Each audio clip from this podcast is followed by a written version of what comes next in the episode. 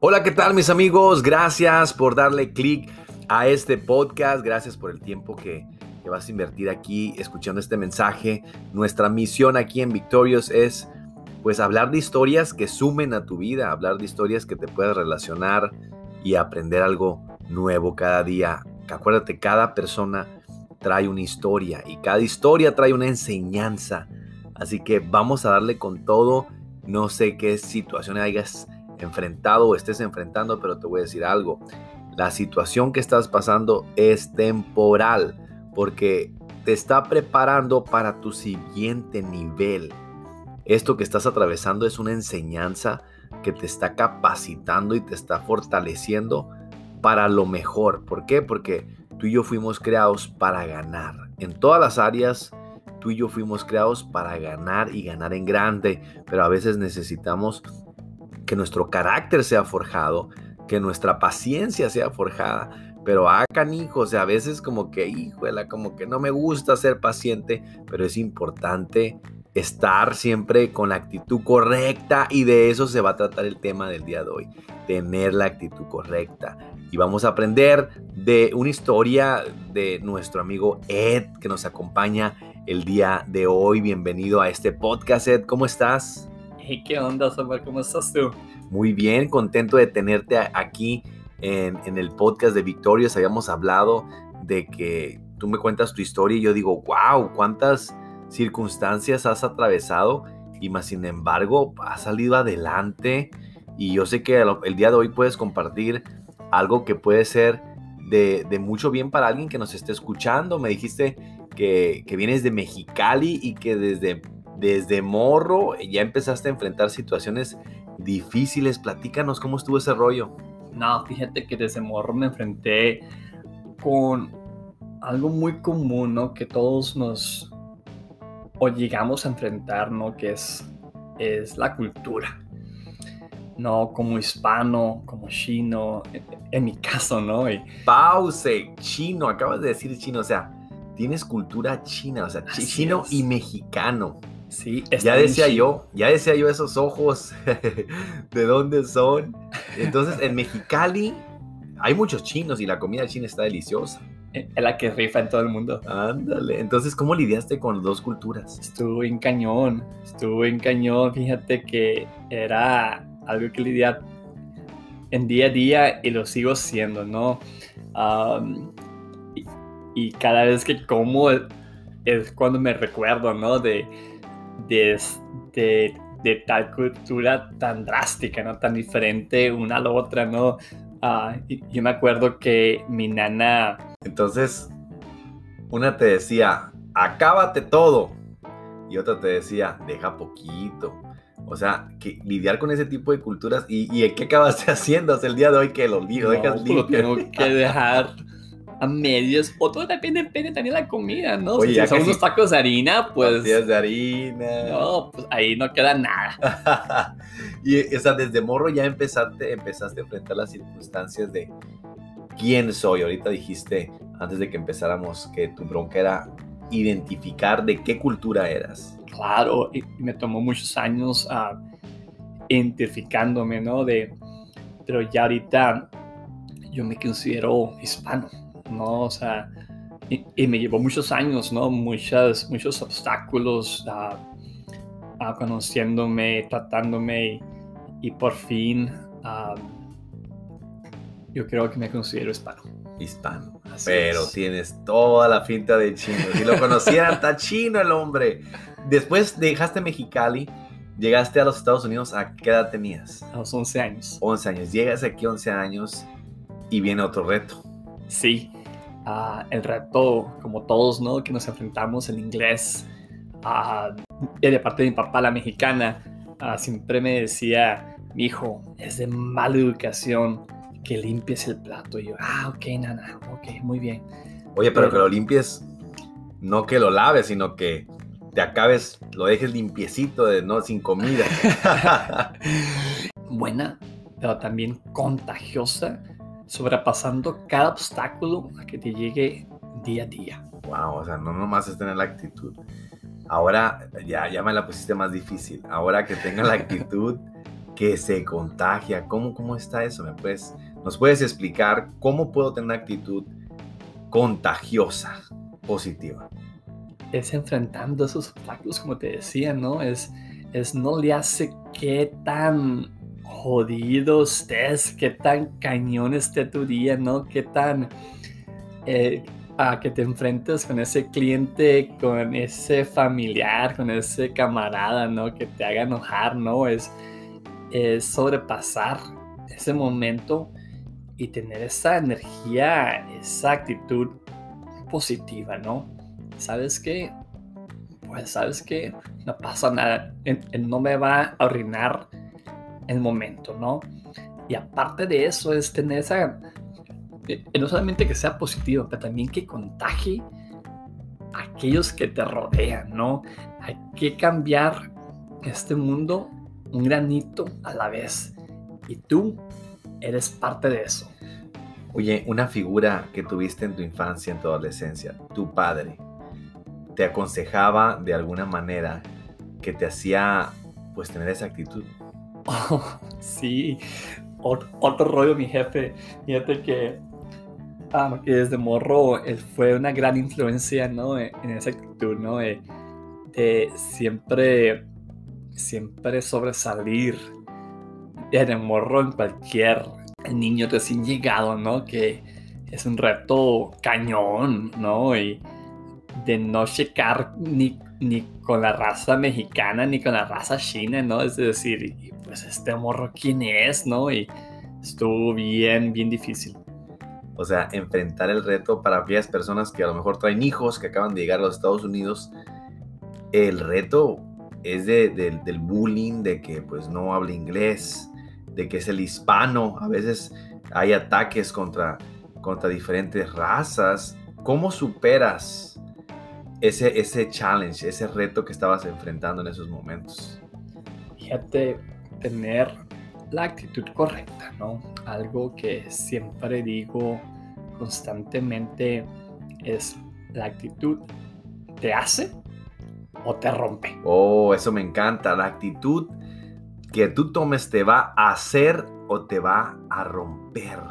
En esos momentos tú enfrentabas una circunstancia difícil de bullying a tus 11 años de edad y decidiste que tomar la actitud correcta para, para hacerte y no quebrarte. Así es. Y es, y es algo de día a día, ¿no? Es por eso que siempre hay que mantener una, no solamente una actitud aria, ¿no? Algo muy curioso que, que me hace reír, ¿no? Que en aquel entonces me decía, mira, mi hijo, ves aquel niño que está allá y cómo camina, la vez que está así como, como que jorobado. Y yo, sí, papá, ¿qué tiene? No, pues ese niño está, pues está mal. Es un ñoño. Es un ñoño. ah, tú te lo puedes tronar. Y yo, ah, cañón. Y fíjate que, que esos consejos como que te calan, ¿no? Como que te trauman, ¿no? Y, y fíjate, hasta el día no me, no se me olvida, ¿no? Entonces, si ustedes me conocen, siempre trato de caminar bien derechito, ¿no? Para que no me vean mi jefe todo jorobado. O sea, la actitud se refleja desde la manera en que caminas, es lo que decía tu papá. Se refleja en la manera de cómo reaccionas, cómo tomas cada reto, o sea, siempre, incluso la manera en que caminas, o sea, ¿cómo está eso? Sí, todo refleja tu actitud, como dices tú, la manera que caminas, eh, eh, la manera, ah, el body language, ¿no? El, el body language, o sea, el lenguaje corporal. El lenguaje corporal, la manera de comunicar en público, fíjate que eso, como digo, fue algo, un obstáculo bien cañón y más de morro, ¿no? O sea, nunca te ibas a imaginar que yo me iba a sentar en un micrófono haciendo un podcast nunca, ¿no? O sea, fue un obstáculo que, a que sobrepasé y, teniendo esa actitud correcta, pues aquí estoy. Wow, y no solamente te quedaste ahí, o sea, tú seguiste enfrentando retos. Eh, retos de identidad, retos de, sentirte inferior, retos... Eh, en la vida se te han atravesado barreras, mas sin embargo, como tú dices, has adoptado el, decir, sabes que lo voy a enfrentar con la actitud correcta, con una actitud positiva y que contagia. ¿Qué, qué nos puedes decir para aquellas personas? Porque después tú, ahora entraste al matrimonio, ya son otro tipo de retos. Claro, súper. Um, fíjate, fue, fue un reto al igual, pues yo me la llevé aquí toda mi vida, ¿no? Ah, tengo unos años en Estados Unidos que los tuve en Mexicali y, pues a través de esos años adapté la cultura americana, ¿no? Ah, la manera de pensar, la manera de vivir día a día.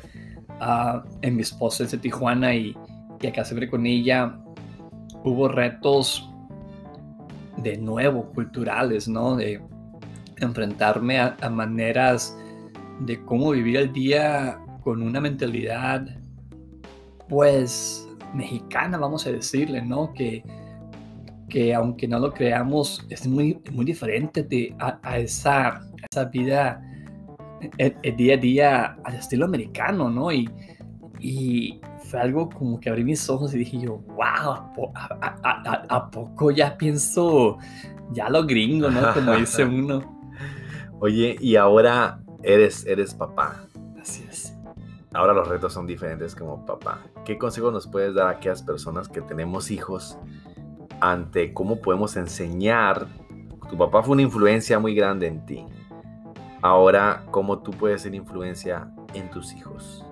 Fíjate, algo que he aprendido durante los ocho años que he sido papá, no es sí, la disciplina es muy importante, pero a la misma vez es dejarlos ser, es dejarlos que, que se desenvuelvan, ¿no? Es, yo tuve, yo tuve una niñez súper disciplinada, ¿no? De, de casi, casi a lo militar, ¿no? En este caso por parte de la cultura china, ¿no? Que es súper fría, súper súper disciplinada, súper conservativa, ¿no? Y, y fíjate que, que, cada vez que me enfrento con un obstáculo con mis hijos, ¿no? Eso me llega a la mente, ¿sabes qué? No hagas lo que te hicieron. No sigas, no sigas esa cadena, ¿no? Con tus hijos, ¿no? Y, o sea, cambia en las vidas de ellos a que vivan felices, que puedan realmente disfrutar su niñez. O sea, a, dejarlos ser, ¿no? A dejarlos disfrutar su niñez, a que si se caen, pues que aprendan, si se, si se quieren, quieren explorar, que exploren y crear niños seguros, porque hoy en día la generación donde vivimos es un, yo, yo le escuché que dijeron es una generación mazapán. Una generación frágil, una generación que, que, se, que se desmorona ante cualquier circunstancia en la vida. Y ya para cerrar este podcast, o sea, la actitud te hace o te quiebra para formar hijos fuertes y no hijos frágiles. Algo que quieras mencionar antes de, de, acabar este podcast. Sí, quisiera dar unos puntos muy rápidos, ¿no? de la actitud. Y, paso número uno es ser agradecido con lo que tienes, ¿no? Ser agradecido es importante. Así es. No importa, no importa en qué estado financiero estés, no importa en qué estado físico estés, no importa en qué estado espiritual estés, haz agradecido y te aseguro que vas a cambiar esa, o que te va a poner una actitud positiva. El número dos es dejar atrás el pasado, ¿no? O sea, en eh, muchos de nosotros nos hemos enfrentado con traumas, con problemas y, y vivimos con esa actitud negativa, ¿no? De que, chin, tuve esa, esa niñez bien cañona y, y pues de qué te sirve, o sea, es dejarlo atrás. Número tres, es dejar atrás lo que te perjudica, ¿no? Si como todos nos conocen, pues todos tenemos nuestras fallas, ¿no? Y, ah, pero ¿qué te sirve, no? O sea, es, es embrace it, you know, embrace it and move on with it, you know, just, just move forward. El número cuatro es enfréntate a tus miedos. Wow, esa está buena. Y cinco y última es estente respeto. O sea, a ti mismo, respetarte a ti mismo. Me encantó ese de enfrenta tus miedos. Tenemos que tener el valor para enfrentar esos miedos. Y luego el enfréntate eh, y valórate a ti mismo, respétate. Así es. El último es mi favorito. Es alguien hace unos días me dijo, ¿sabes qué? Aprende a amarte a ti mismo antes de amar a los demás. Cuando aprendas a amarte a ti mismo, vas a poder amar a los demás al 100%. Y wow. Me encanta, sí es cierto. O sea, ¿cómo podemos dar amor eh, o esperar amor de alguien si el amor está dentro de uno mismo? Es respetarse. Me encanta, me encanta. Yo sé que estos, este, estos puntos que estuvimos hablando a lo mejor te pueden servir. Toma las herramientas que necesitas y la actitud, como, como dijo nuestro amigo, te hace o te quiebra. La actitud correcta siempre. Eh, si anotaste esos puntos, anota. Si no los anotaste, anótalos para que los repases, eh, para que los estés eh, meditando, porque de eso se trata. Siempre tener la actitud correcta. Muchísimas gracias por este tiempo. Nos estamos ah, escuchando en el próximo podcast. Les mando un abrazo, que tengan un excelente tiempo y recuerden mis mejores deseos para ustedes, que los atropelle la felicidad, pero también que los haga pedazos la alegría. Hasta la próxima.